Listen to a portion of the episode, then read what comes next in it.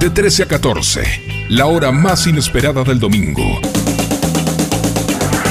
Así, sí, así, sí, sí, sí, sí. Con Inés Larriera y Ángeles Álvarez. Así, sí.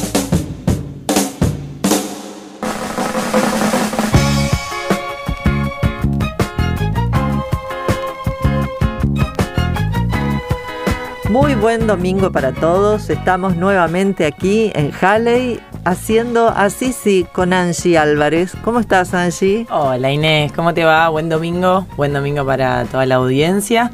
Y acá relajándonos, como todos los domingos, los que podemos, un, ratito, unos mates, yo me lo traje acá. Así es, ya Este, te veo. Bueno, no se puede compartir No se el mate. puede. Felices Pascuas para todos, un día seguramente de reuniones familiares, así que a estar al aire libre, a cuidarse y a mantener la distancia. Sí, hay que cuidarse un poquito más de nuevo, ¿no es cierto? Por Sí. estos, estos meses de verano uno se ha relajado un poco porque además compartimos mucho al aire libre, pero bueno, parece que la segunda ola está llegando bastante con bastante fuerza Argentina. Bastante y- intensa. En sí. realidad lo que yo escuché que se decía es que no alcanzamos a bajar lo suficiente la cantidad de casos, o sea que arrancamos este rebrote desde un plafón bastante alto, digamos, con una cantidad importante de casos. Claro. Así que bueno, Y el tema es que pareciera ser más contagiosa, pero bueno, me parece también que ya tenemos como una experiencia de un año, digo, no solo las autoridades, sino también toda la población. No nos, no nos agarra igual que el año pasado, ¿no es cierto? Estamos como un poco más... Obviamente hay que tratar de que esa experiencia y esa, ese aprendizaje no, no lo convierta en algo eh, de, de relajarnos demasiado y no cuidarnos, pero me parece que, que no estamos tan atemorizados como el año pasado, que no sabíamos más que- tranquilos, porque además ahora eh, tenemos un montón de cosas a favor. Sabemos cómo nos tenemos que cuidar y eso nos da seguridad para poder trabajar y movernos. Así que bueno, y charlando también un poco lo que fue el programa del domingo pasado, que la verdad que tuvo muy buena repercusión. Estuvimos hablando con especialistas en adultos mayores y toda la situación de los adultos mayores durante la pandemia, ¿no? Sí, sí, eh, estuvo muy interesante, la verdad que las chicas, eh, no solo contárnoslo cómo, cómo lo vivieron, bueno, en el caso del Grupo Fénix, que es un grupo que trabaja con adultos mayores en actividades recreativas, culturales, de formación, que, que tienen como, como filosofía, ¿no es cierto?, llegar a permitir a los adultos mayores una vejez con derechos, una vejez plena, de disfrute, de goce. Y, y no, bueno, nos pareció súper interesante lo que hacen porque además de charlar justamente esto de, de cómo lo han atravesado la pandemia los adultos mayores y las organizaciones que trabajan con adultos mayores, también pudimos hablar con, con Cecilia y con Claudia Méndez que nos acompañó un poco el, el trabajo que tenemos que hacer como sociedad respecto a los adultos mayores. Y eso me pareció que era algo, que fue algo interesante porque quizá no, no nos planteamos todo el tiempo o, o muy seguido, muy frecuente, cómo tratamos a nuestros adultos mayores, qué, cómo miramos a nuestros adultos mayores y a la vejez en sí misma, ¿no es cierto? Cómo hay que cambiar algunas ¿Qué perspectivas. lugar le damos? Y esto que decían ellas del viejismo, ¿no? Dejar de hacer viejismo. Hay el abuelito, la abuelita, los viejos, los jubilados. Son personas, son adultos mayores y bueno, tienen mucho para dar a la sociedad, a su familia todavía. Así que respetarlos desde ese lugar. Y hoy nos venimos con otro tema. Sí, una cosita que me, me gustaría mencionar porque justo eh, me, me- me mandaban las chicas de, de la peatonal que estuvieron con la colecta para, para este espacio de también de adultos mayores de Santa Rosa de Lima, que, que tuvimos una notita con Maricel y la verdad que les fue muy muy bien, eso nos estaban contando. Fue un éxito la colecta, tanto de alimentos no perecederos como de ropa de abrigo, elementos de higiene personal. De cualquier manera, allí en la sede de la, Asociación de Amigos de Calle San Martín, quienes no han llegado seguramente todavía podrán alcanzar. Siempre están llevando adelante campañas y apoyando a instituciones de bien público desde la asociación. Así que bueno, felicitaciones y, y a seguir trabajando. Tal cual, tal cual. ¿Y hoy? ¿Qué tenemos hoy? Hoy? tenemos los animalitos. A ver, ¿cómo se están viviendo, digamos, durante la pandemia? Porque sabemos que en muchos casos ha habido muchas situaciones de abandono. También el hecho de que haya habido tanta gente encerrada y que hayamos estado tan adentro hace que muchos animalitos que vivían en la calle y que algún vecino comercio los asistía o los atendía han quedado abandonados. Así que bueno, vamos a estar hablando con Eduardo de la Sociedad Protectora de Animales y después con la gente de, SOS Gatos para ver, conocer la situación de, los animalitos en situación de calle, ¿no? Sí, buenísimo, buenísimo. Y el tema además es un tema que es, muy actual, más allá de la pandemia.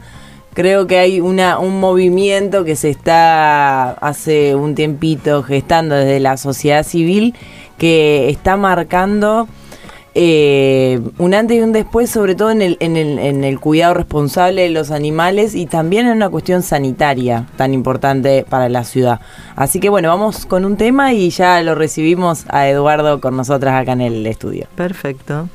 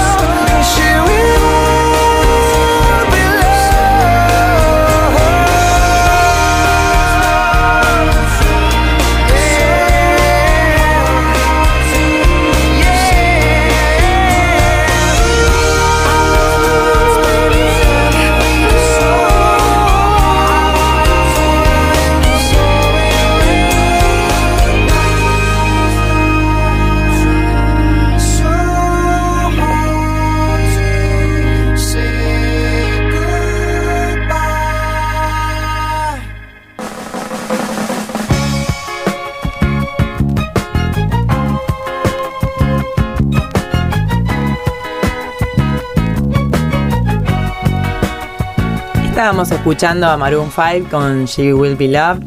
Y volvemos en Así Sí.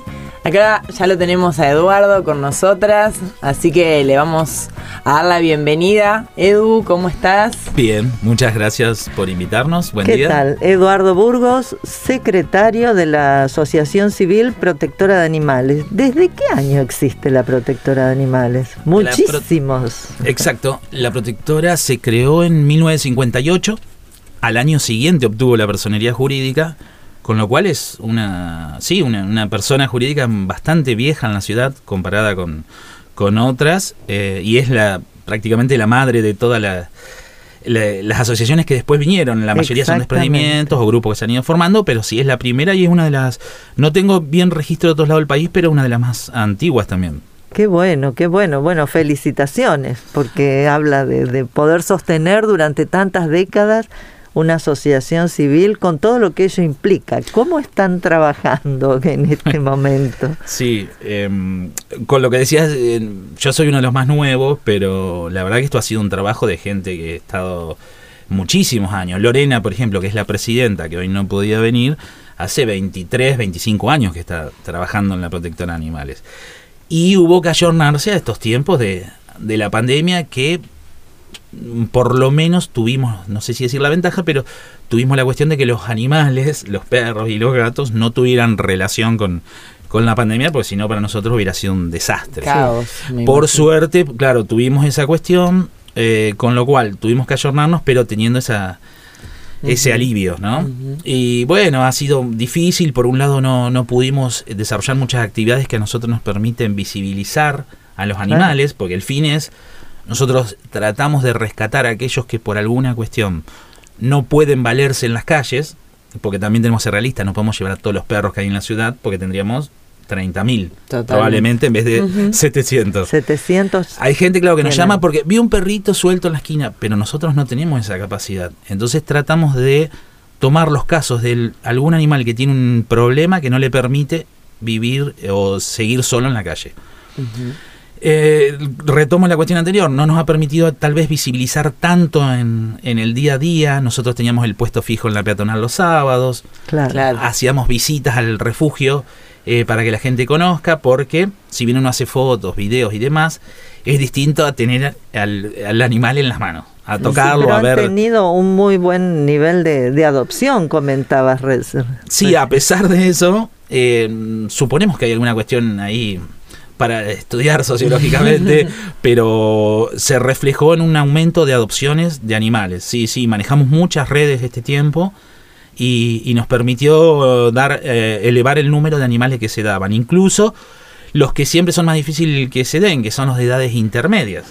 Porque los cachorros eh, generalmente los adoptan rápido. Los viejitos a veces también los adoptan rápido porque les da lástima. Y el animal de 4, 5, 6, hasta 8, 9 años, que todavía no, no tiene ninguna de esas dos cuestiones, va quedando, va quedando pobre y, y está condenado en el buen sentido, lo digo, a pasar 15 años en el refugio.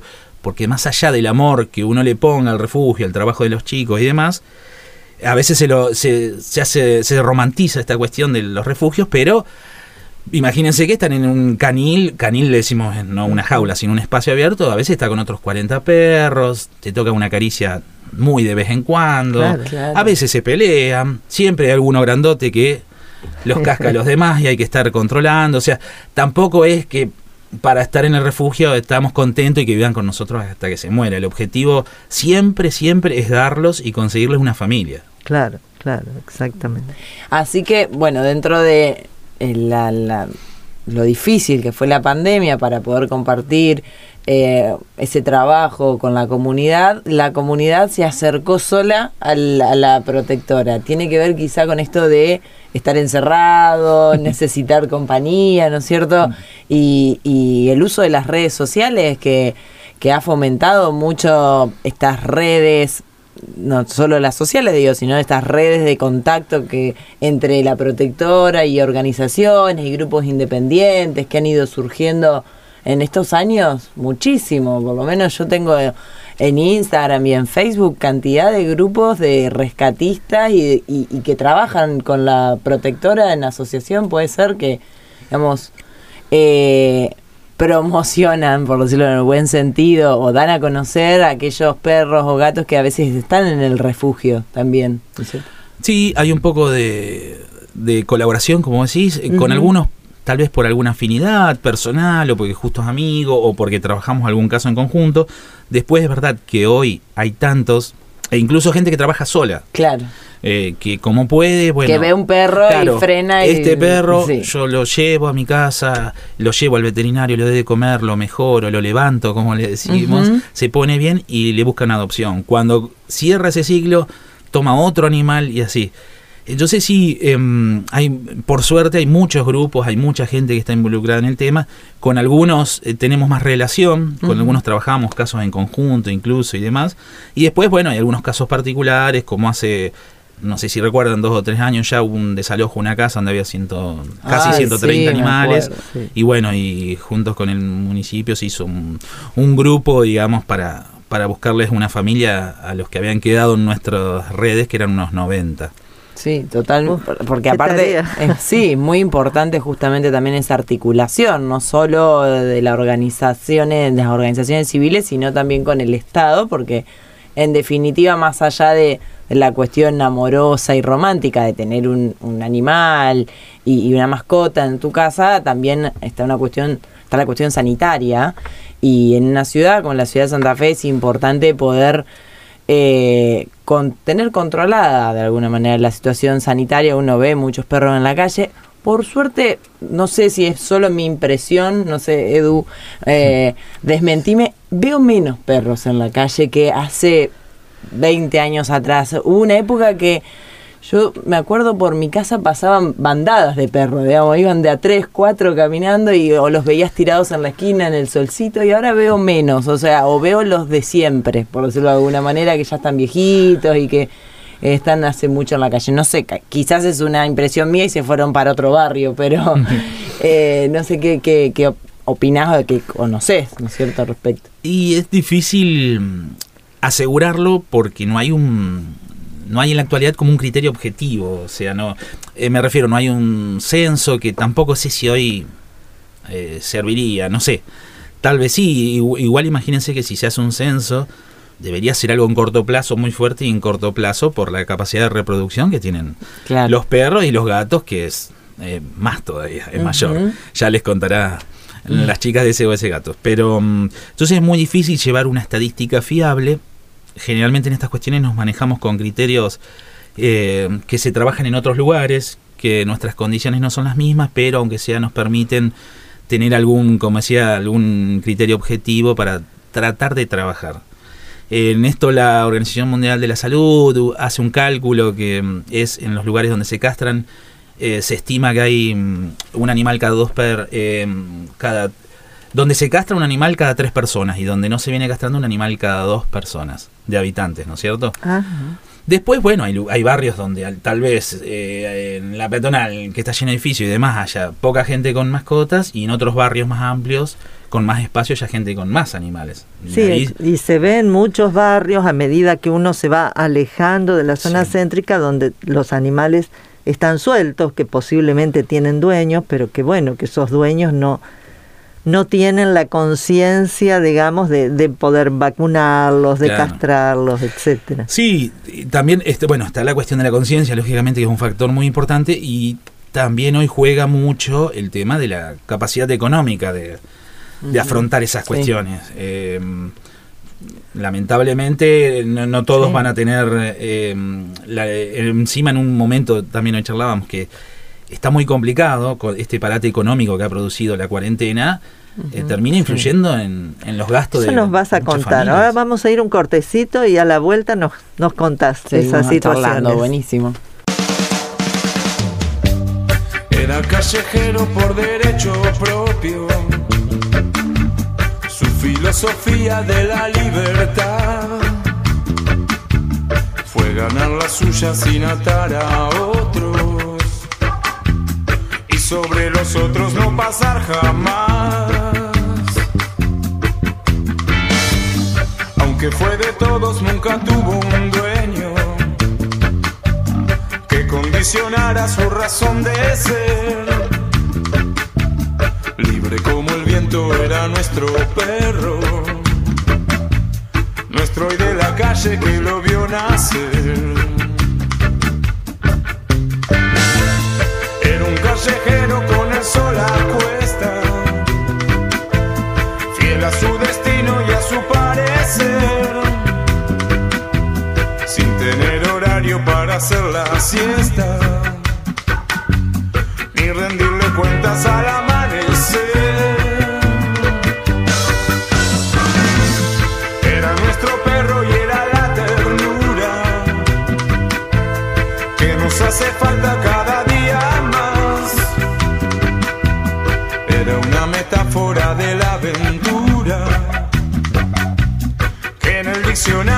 se puede hallar.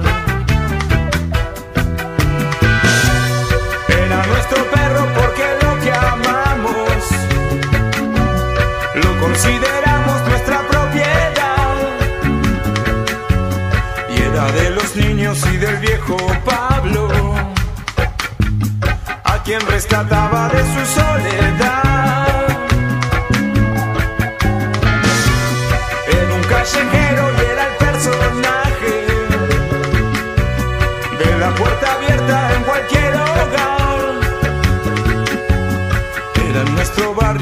Del paisaje.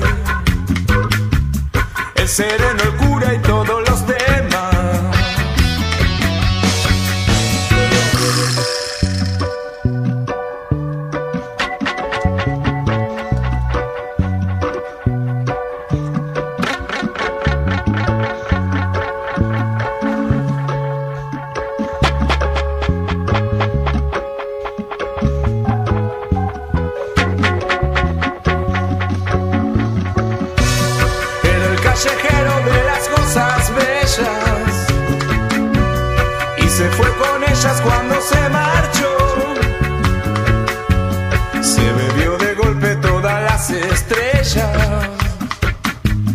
se quedó dormido y ya no despertó. Nos dejó el espacio como testamento lleno de nostalgia, lleno de emoción. Vaga su recuerdo por mis sentimientos para derramarlos en esta canción.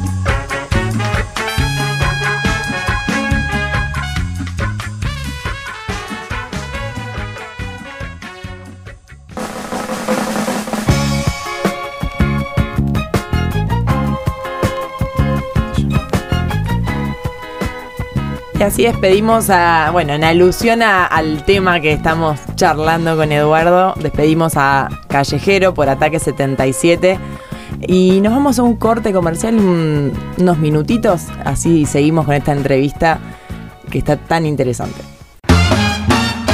Así, sí. El programa que te acompaña los domingos al mediodía.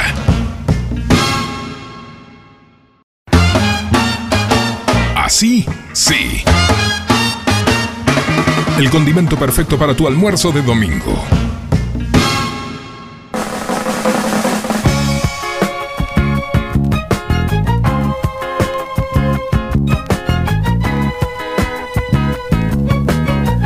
Bueno, seguimos charlando con Eduardo Burgos de la Asociación Civil Protectora de Animales.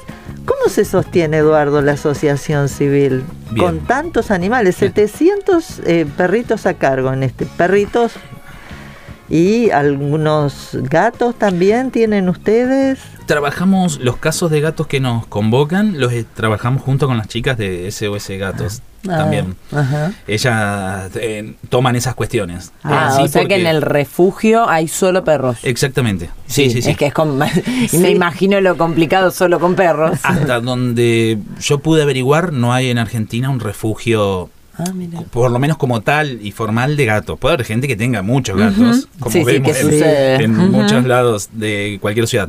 Pero refugio de gatos no, no hemos podido encontrar así ninguno. Bueno, le vamos a consultar a Patricia, que seguramente está también mucho en el tema. Comentanos entonces. La asociación, sí, como toda persona jurídica, bueno, como al ser una persona jurídica, nosotros tenemos un sistema de asociados donde la gente puede, mm, eh, mediante un simple trámite que hoy es un mensaje y una contestación nuestra, los asociamos, hay una cuota mensual, actualmente es de 300 pesos, como mínimo, después hay gente que aporta más, pero la, la cuota es de 300 y al ser una persona jurídica tenemos formalidades que cumplir. Nos controla un ente provincial, tenemos que presentar balances todos los años que deben ser aprobados, firmados por el Colegio de, de Contadores, tenemos que hacer elecciones, cada tres años marca el estatuto, hacemos elecciones, esta comisión está desde octubre del 2019. Eh, con lo cual, bueno, también creo que brinda una transparencia y una, y una posibilidad de, de hacer un control de, de lo que hacemos con el dinero, más allá que todo el mundo, digamos, lo, lo pueda imaginar a tener un, al tener un fin tan claro. Pero bueno, también eh, es una aclaración válida, me parece que tenemos un control del Estado que nos parece bárbaro, no es que lo Por decimos como, no, como una es que a mochila ustedes les da un respaldo. nos da un respaldo y una sí y una transparencia también para trabajar y a la Exacto. gente le da una tranquilidad en un momento tan difícil de que la plata que con esfuerzo brinda se, se está ¿Cuáles son las redes sociales de la asociación? Bien, estamos usando mucho la página de Facebook, que es Protectora Santa Fe, el Instagram, que también es, eh, es así, y está dando muchos resultados el WhatsApp que estamos usando. Si me permiten, lo Sí, paso. sí, sí. Es 342-598-2701. Y ahí tenemos muchos, muchos mensajes, mucha comunicación con los socios y demás. Sí, aparte eso iba a decir, como asociada, bueno, Angie, también recibimos Sí, información eh, sobre cómo se está trabajando, cuál es la situación, las novedades, así que la verdad que nos mantienen siempre, siempre informados. Y vos decías algo que se había dado ahora durante la pandemia, eh, la situación de, de- de muchas familias. Claro, ¿Cómo? tradicionalmente nosotros siempre trabajamos con, en principio, animales de la calle. O sea, en realidad la protectora eh, al principio tuvo como un fin teórico, defender los derechos de los animales, propiciarlos y demás. Ante la realidad, en su momento, en la década del 60, eh, surgió la necesidad de, de ir teniendo un lugar donde contener a esos animales que, como hoy les contaba, tenían algún problema y no podían valerse solos. Bueno, se fue agrandando y hoy estamos así con el refugio. Eh, los terrenos los donó la municipalidad en el año 2019, Ujú. eh, junio más o menos del 2019. Y mm, entonces no era uno de los fines eh, iniciales, tal vez, trabajar con animales que tuvieran una familia. Este parate económico ha generado una situación muy complicada en muchísima gente, no, no es necesario que, que lo cuente. Y lógicamente termina repercutiendo en, en los gastos de todas las familias, entre ellos la mantención de los animales. Entonces nos está pasando muchísimo más que antes de gente que viene con su animal, con el perro de la familia y demás, porque no tiene el dinero para hacerlo atender ante alguna, alguna Un emergencia que haya pasado. claro. Y son gastos importantes, o sea, tengamos en cuenta para que la gente sepa de qué hablamos, eh, internar a un animal un día está cerca de 3 mil pesos. Claro. Claro, Un sí, día. cirugías, No, no, medicamentos. internarlo, Inés. sí, sí, tenerlo claro. en la veterinaria controlado, si Claro, lo tenés sí, que operar es suero, un- otro costo. O sea, un animal chocado que a lo mejor está 3, 4 días internado son 12 mil, 15 mil pesos solo de internación. Ni hablar si hay que hacer alguna cuestión traumatológica, de operar. Este, Claro.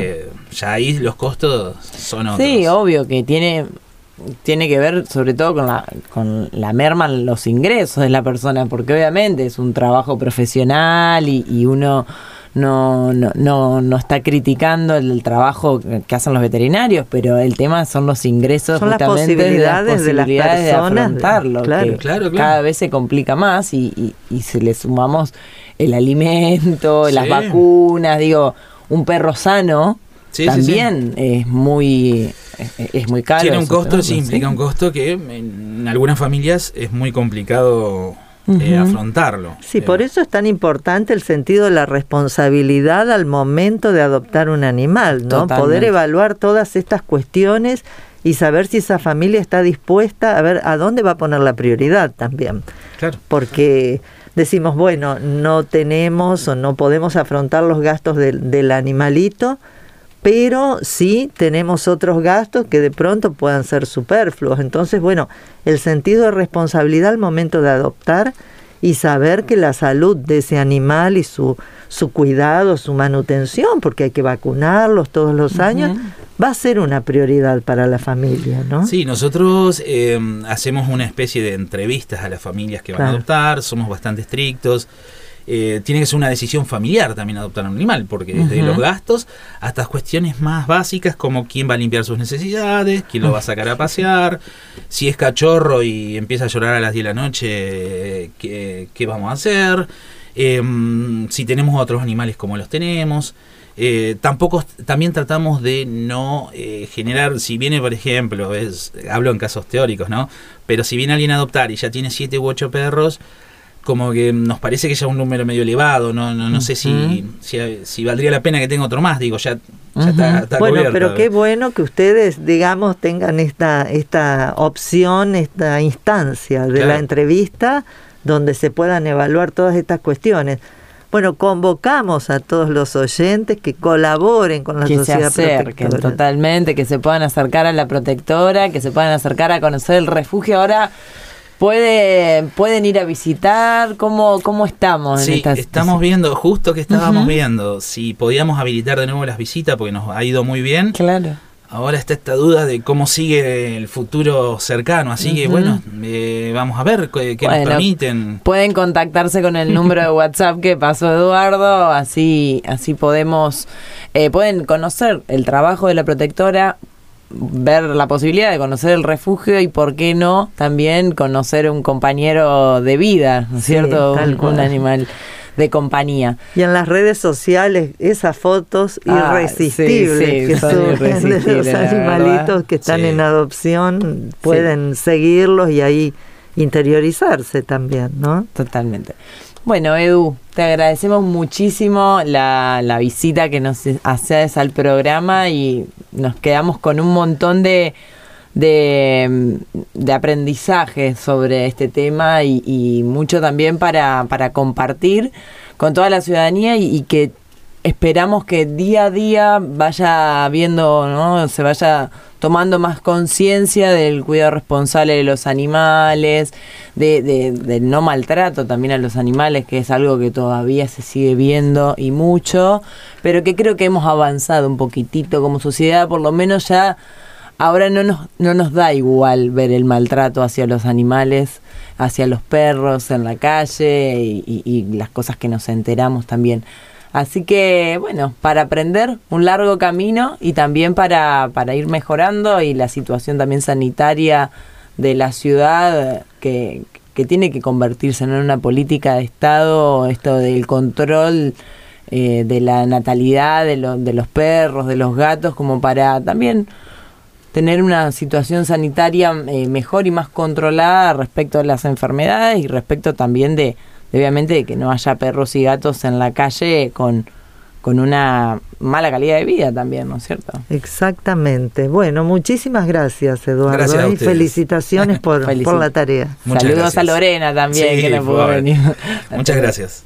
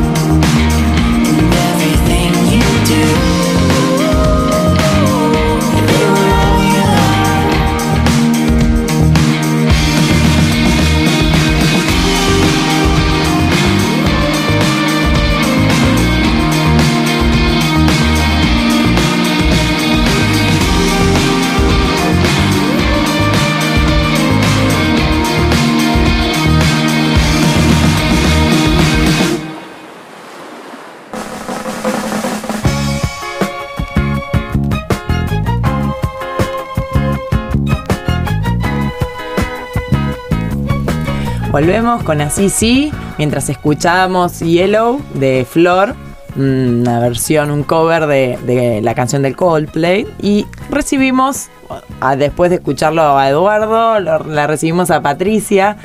Patricia Leiva de SOS Gatos, que nos acompaña hoy para también tener la visión desde una organización que quizás es independiente y, y- y quizá más nueva que la protectora y que trabaja con gatos, que es un tema realmente que mm, a veces uno ve que pareciera estar desbordado el tema de la reproducción de los gatos, que nadie se hace mucho cargo de ese tema.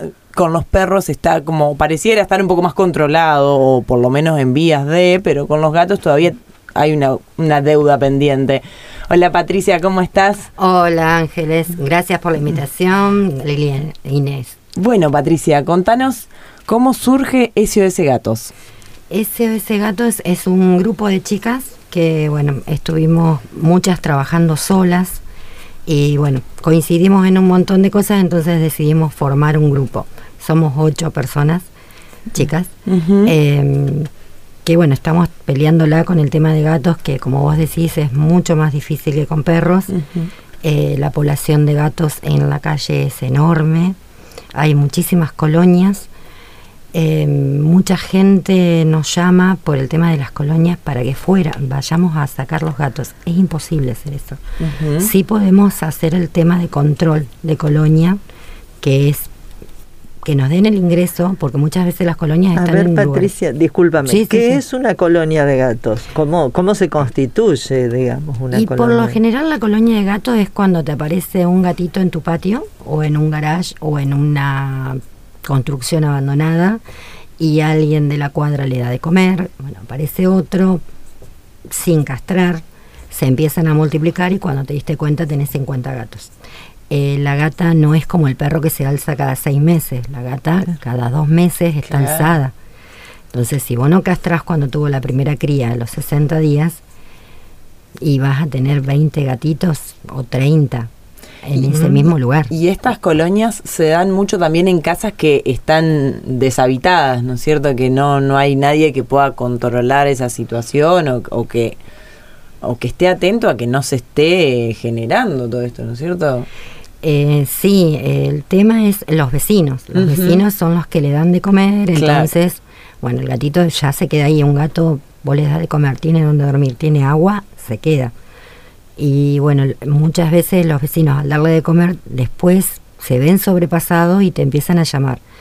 Y muchas veces se enojan porque no podemos darle soluciones mágicas. Nosotros necesitamos, por ejemplo, si es una colonia en algún lugar abandonado, una construcción, un garage donde no, no hay dueños, o si hay dueños, dueños que no les interesa, eh, podemos entrar, sacar los gatos, castrarlos y devolverlos. Esa es una manera de controlar. Se castra, se espera el postoperatorio y se devuelve. Eh, pero cuando son casas de, de personas, digamos, si la persona no nos habilita la entrada, nosotros no podemos entrar. hemos recibido casos de, de gente que me dice, mi vecina tiene 50 gatos, por favor vengan a hacer algo. Claro. No podemos, es una propiedad privada. Claro. Salvo que haya una denuncia, eh, por ahí mm, IMUSA a veces nos pasa denuncias eh, y bueno, ya están controladas esas denuncias, vamos, hablamos con las personas, nos permiten castrar, o sea, llevar los gatos, castrarlo y devolverlos. Pero tenés otra parte que te dice, no, no, castralo, pero no los traigas más. Claro, es muy importante en eso, entonces, eh, la relación con el Estado para... Yo para aclararle un poco a la audiencia, y Musa sería el, el espacio de, acá, bueno, en el caso de Santa Fe, de la ciudad donde se trabaja con los animales, ¿no es cierto? Entonces ahí ellos reciben la denuncia a través de la municipalidad y se están con- se estarían contactando con ustedes en algunos casos como para trabajar en conjunto la búsqueda de los animales y demás. Claro, porque el tema de gatos, vos necesitas tránsito, tenés que ver dónde ponerlos. Entonces a veces nos llaman y cuando tenemos colonias, eh, hablamos con, con ellos por el tema de los turnos. Porque Claro. bueno, hay muchísima gente que quiere castrar y los turnos están como colapsados. Entonces al ser de colonia, vos hoy atrapaste un gato, yo no puedo tener el gato una semana en una jaula. Claro. Sí o sí necesito la además- prioridad para castrar. Además se debe dar la particularidad de que los gatos de colonia son animalitos salvajes, o sea, muy difícil eh, Sí. poder eh, agarrarlos, ponerlos en una jaula, no debe ser una tarea fácil porque no es un animalito acostumbrado a convivir en una familia. Claro, eh, a veces eh, si hay una persona que les da de comer, ellos confían en esa persona. Si después tenés otra persona que le tira alimento cada tanto, es muy difícil que confíen. Por ahí no es que sean salvajes, son gatos miedosos, se han Claro. criado Claro. solos y resguardados siempre. El problema también con las colonias es que la mayoría, hay dos enfermedades que son mortales y son muy contagiosas, que es el sida felino y la leucemia felina. Por lo general en las colonias vos encontrás sida felino. Si tenés tres gatos con sida, toda la colonia está enferma. Claro. Lo, o sea, lo, lo ideal y lo maravilloso sería tener un lugar donde poder rescatarlos, hacerle un tratamiento y darlos en adopción. Lamentablemente no se puede. Un gato con leucemia o con sida contagia. Claro. Claro. Sobre todo si es un gato que está acostumbrado a defenderse, por ende va a pelear. Entonces, si vos tenés en tu casa cuatro gatos y le das un lugar, y sí, tenés que tener el control de, de cuidar que tus gatos no peleen con él o que él no pelee, eh, para que no se lastimen. Claro. eh, y así, mucha gente no quiere. Igual, nosotros hemos rescatado muchos gatos con SIDA, eh, han sido adoptados con gente que han tenido otros gatos, pero bueno, nos hemos tomado el trabajo de, mientras han estado en tránsito, en la casa de algunas de mis compañeras o de alguien que se ofreció porque no tenía otros animales, de eh, que se adapte a vivir en una casa. Por lo general son gatos grandes, de 10 años, 9. Entonces lo hemos acostumbrado a que confíen y ellos, con un periodo de adaptación, vuelven a, parecen un gatito como que siempre han tenido familia. Que Eh, y se han dado en adopción la gente que la verdad que... ¿Y cuántos gatos en este momento más o menos tienen ustedes a cargo? Ya sea los que están en tránsito, los que están en tratamiento. Y muchos, muchos. Eh, más de 60 seguro, en distintos tránsitos. Claro, que, claro. Bueno, eso es fundamental. Eh, nosotros siempre pedimos gente que se quiera que quiera ayudar con el tema de los tránsitos. El tránsito, Claro. sí veo siempre. Las redes sociales, las decís, vamos a un cortecito y después continuamos con la nota. En Instagram es SOS Gatos Santa Fe y en Facebook es SOS Gatos. Perfecto, muy bien, para que ya vayan siguiendo y ahí van a tener, van a estar bien. Sí, se pueden comunicar por la página. Bueno, igual la gente no se comunica por la página por el te- tema de, de lo que es la ayuda y por el tema de castraciones. Eh, ¿cómo, ¿Cómo están trabajando esa, esa situación y, y qué sería lo deseable teniendo en cuenta lo que nos contabas al principio de que bueno, la gata entra en celo cada dos meses y así se reproduce, digamos, si no, si no llegamos a tiempo, se reproduce muchísimo y hay una cuestión también de superpoblación y sanitaria que preocupa. Y bueno, con el tema de las castraciones, bien, eh, necesitaríamos más porque es muchísima la cantidad de gatos, eh, bueno, gatos y perros. Eh, pero bueno, nos tenemos que regir por lo que mm, no- el municipio puede hacer. Eh, muchas veces tratamos de castrar a bajo costo cuando no nos, eh, no nos alcanzan los turnos.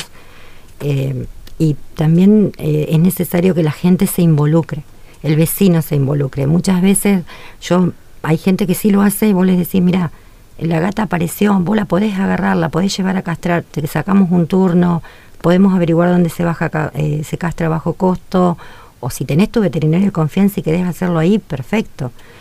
Pero mucha gente no lo hace, entonces es mucho trabajo para nosotros eh, y mucho tiempo de, de estar eh, tratando de que la gente entienda que sin la ayuda de, de la, de la sociedad y del Estado nosotros no podemos, no, no somos magas, la mayoría tenemos trabajo, eh, una vida básicamente. Claro, o sea, no viven de esto. Esto es un Exacto. trabajo voluntario que De ustedes llevan adelante para, para toda la comunidad. Pero bueno, la gente si no se involucra no vamos a poder hacer nada. Igual es el tema de las adopciones.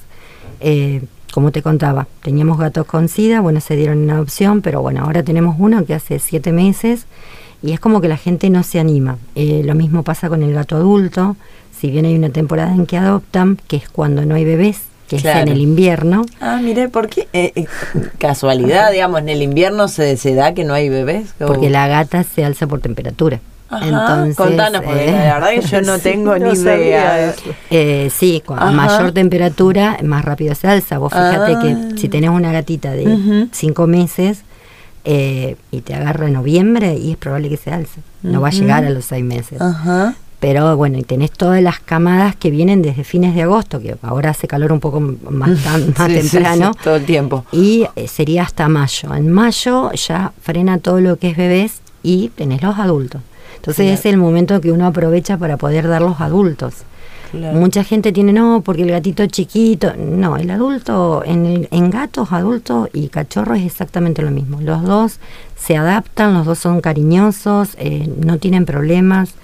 Eh, la gente tiene que animarse a adoptar adultos. Y respecto, eh, para cerrar el tema de las castraciones, respecto, nosotros hablamos de, bueno, las colonias que se forman y demás, son gatos que están en la calle.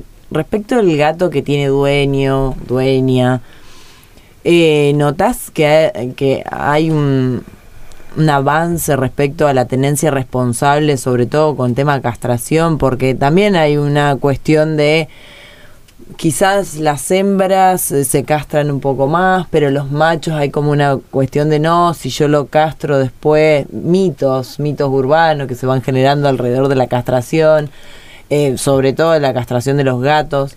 Eh, ¿cómo, ¿Cómo notas esto con el trabajo también que se viene haciendo hace un tiempo desde las organizaciones y demás en concientización? Sí, en ese sentido, eh, nosotros cada vez que damos en adopción, eh, hacemos entrevista. Y una de las principales es la castración. O sea, si no estás de acuerdo con castración, no te doy en adopción. Eh, eso, bueno, y el tema de que no salgan, que no anden, porque el gato no es de techo. El gato Donde se hay como una idea de que el gato solo en el techo. En el techo corre muchísimo riesgo y demás. Y con el tema del macho, de castrar, nos pasa con los hombres. Ajá. Eh, el hombre es como que más tiene ese problema de la castración, pero eh, por lo general se, se castra, se castra. La gente entiende, si vos lo hablás, por eso creo que también es una parte cultural, si vos le explicás eh, todo, lo que es enfermedad y los beneficios, la gente lo hace. Eh, que, no- que entiendan que no es un capricho de las proteccionistas, por decirlo así, sino que es para un beneficio del animal y para ellos mismos, también en su hogar. Totalmente. Bueno, muchísimas gracias, muchísimas gracias. SOS Gatos en redes sociales pueden colaborar con este grupo de mujeres que se ha tomado esta enorme tarea de ser rescatistas de gatitos de la calle.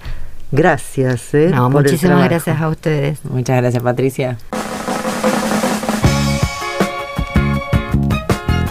Bueno, y ahí se iba Patricia de SOS Gatos y se nos está terminando el programa, Inés. Se pasó rapidísimo. Así es, termina este programa de domingo.